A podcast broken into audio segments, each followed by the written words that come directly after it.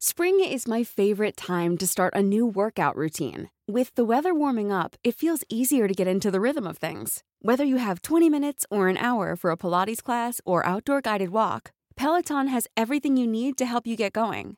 Get a head start on summer with Peloton at onepeloton.com.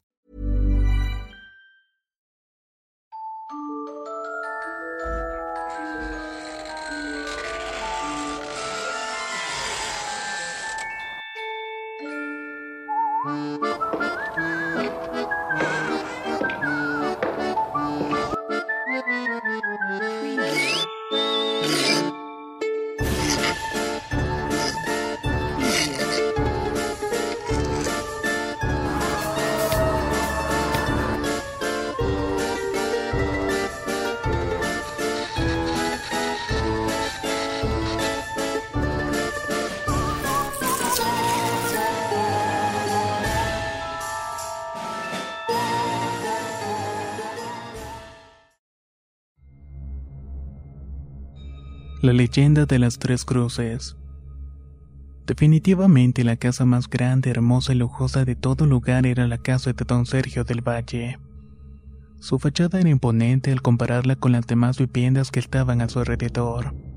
Todas eran de una sola planta, pero la de don Sergio era de tres pisos.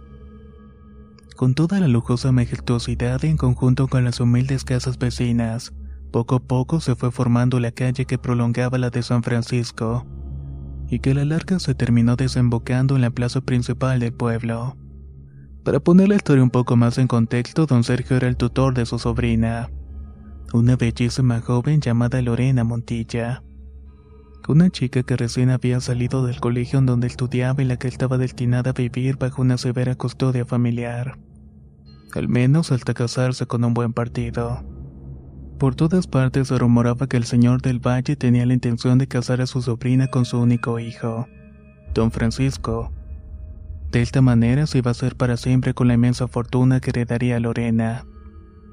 Esto no sucedería antes de un año y además el futuro novio estaba en servicio con el señor Rodríguez del Lago. Ambos combatían contra los forajidos y piratas que rondaban el puerto de Veracruz acechando a todos sus habitantes. Cada vez los rumores eran más insistentes.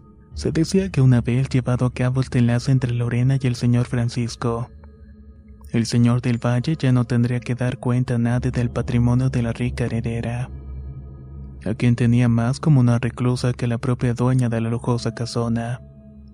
Todos hablaban del cruel destino que vivía la pobre Lorena al lado de aquel joven vicioso. Ávido de sus riquezas para derrochar el dinero a manos llenas y eso sin contar ni hablar de su futuro suegro. Sin embargo, poco a poco los rumores se fueron callando y se fueron transformando en un cómplice silencioso. Este mantenía en secreto los verdaderos sentimientos de aquella joven. Ocasionalmente, en principio, con el tiempo cada vez más frecuentemente. Por las noches, justamente al sonar las doce campanadas de la oscuridad y el silencio de la calle, se desprendían las dulces notas de un violín. Se trataba de un joven violinista desconocido quien siempre tenía la misma rutina. Llegaba a la medianoche bajo la tenue y débil luz del único farol de la calle. Ahí mismo se apoyaba para arrancar su instrumento y los melodiosos himnos de amor que dedicaba a Lorena, quien era la única dueña de su corazón. Así mantenía su anonimato ante las miradas curiosas del joven músico. Ella lo conoció en un concierto en la sala del conde de San Pablo pues debido a su dominio del violín y a las buenas referencias que le daban los religiosos, este era admitido en todas las reuniones de la aristocracia, incluso en la de las personalidades más importantes de aquel entonces. Cuando Lorena lo oyó tocar, toda su alma vibró al mismo compás de la maravillosa música del artista. Y una de sus más elocuentes miradas sirvió para que le entregara su corazón en ese momento. El joven músico estaba subyugado por la gran belleza de aquella niña rubia.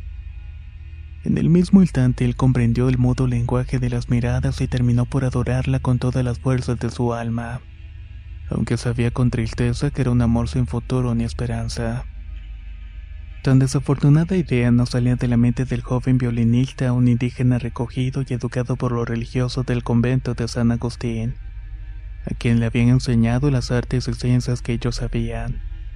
Su nombre era Juan Martínez, A pesar de reconocer lo imposible de sus amores desde aquel momento por las noches al filo de la medianoche, Juan iba frente a la casa de su adorada con la intención de desahogar su corazón a través de la música.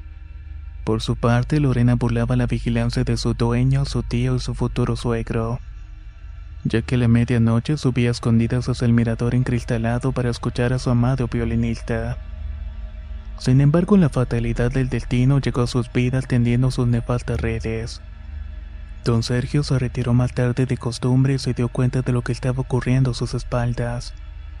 Había todo un concierto frente a su casa.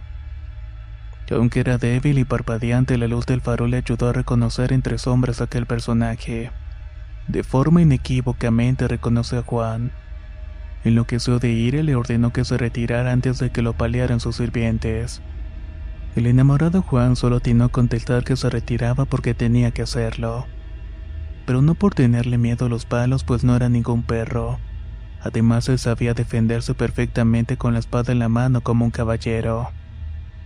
Acto seguido lo que vio fue la demanda de don Sergio para desenfundar su espada. Pero el joven indio le dijo que él no pelearía porque le respetaba bastante. El señor del valle, ahora completamente loco de rabia, le lanzó los peores insultos. Le dijo que era un aventurero y un cobarde, a lo que luego le siguieron un par de bofetadas. Juan no pudo contenerse más y arrojó el violín en medio de la calle. Desenvainó su espada y se puso en guardia con el firme propósito de defenderse, pero teniendo en cuenta sin llegar a agredir a su oponente. La lucha fue reñida por parte de don Sergio quien quería acabar a toda costa con su adversario. No contaba con que el indio estropera todos los planes que tenía en la fortuna de Lorena. Necesitaba erradicarlo en ese momento, pero Juan se limitaba para los golpes, cosa que irritaba cada vez más y más al viejo. Viendo que la lucha se prolongaba sin conseguir su propósito, el señor del valle quiso dar la tocada final. Se apuró a tirar a fondo, pero no se dio cuenta que la espada de Juan estaba en un ángulo muy peligroso para él. Fue un error totalmente fatal. Terminó clavado con la espada de Juan, quien solo quiso desviar la mortal estocada. Don Sergio se desplomó lanzando una horrible blasfemia, dejando ver así que se le escapaba la vida. Juan horrorizado se arrodilló para socorrer al moribundo, pero fue en ese instante cuando se abrió el portón de la enorme casona. Salió un criado del señor del valle que en oculto había presenciado toda la lucha. Al ver a su señor herido de muerte y a su agresor inclinado ante él, sacó un puñal que tenía en el cinto. A traición se lo clavó a Juan en la espalda para luego abandonarlo y salir corriendo a esconderse dentro de la casa. Fue entonces que se escuchó un terrible grito de agonía seguido por el estrépito ruido de cristales rotos. Era Lorena quien mudo testigo de las horribles escenas había desmayado su cuerpo falto del apoyo. Había roto todos los cristales del mirador. Su cuerpo desmayado cayó desde el tercer piso y se detuvo contra la piedra de la calle, justamente al lado del violín del fallecido amado. Cuando la ronda llegó al lugar de la tragedia encontraron a los tres cadáveres bajo la débil y titilante luz del farol. Una mano piadosa marcó con tres cruces de cal los lugares donde fueron encontrados los cuerpos. A partir de aquel funesto 2 de noviembre de 1763, se llamó esa la que pasaba por la casa del señor del Valle y la calle de las Tres Cruces. Esta calle se localiza actualmente en donde termina la avenida Hidalgo comienza la calle Juan de Tolosa.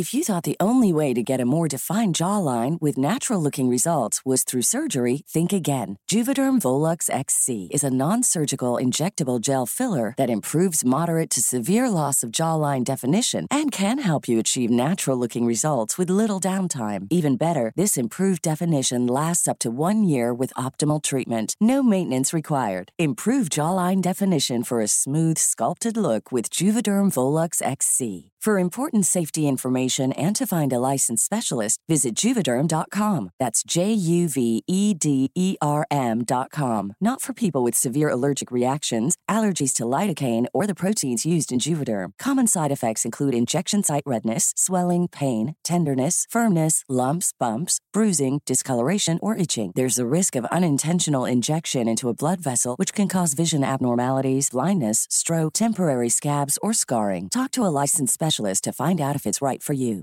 Hey, it's Paige DeSorbo from Giggly Squad. High quality fashion without the price tag. Say hello to Quince. I'm snagging high-end essentials like cozy cashmere sweaters, sleek leather jackets, fine jewelry, and so much more. With Quince being 50 to 80% less than similar brands. And they partner with factories that prioritize safe, ethical, and responsible manufacturing. I love that. Luxury quality within reach. Go to quince.com slash style to get free shipping and 365 day returns on your next order. Quince.com slash style.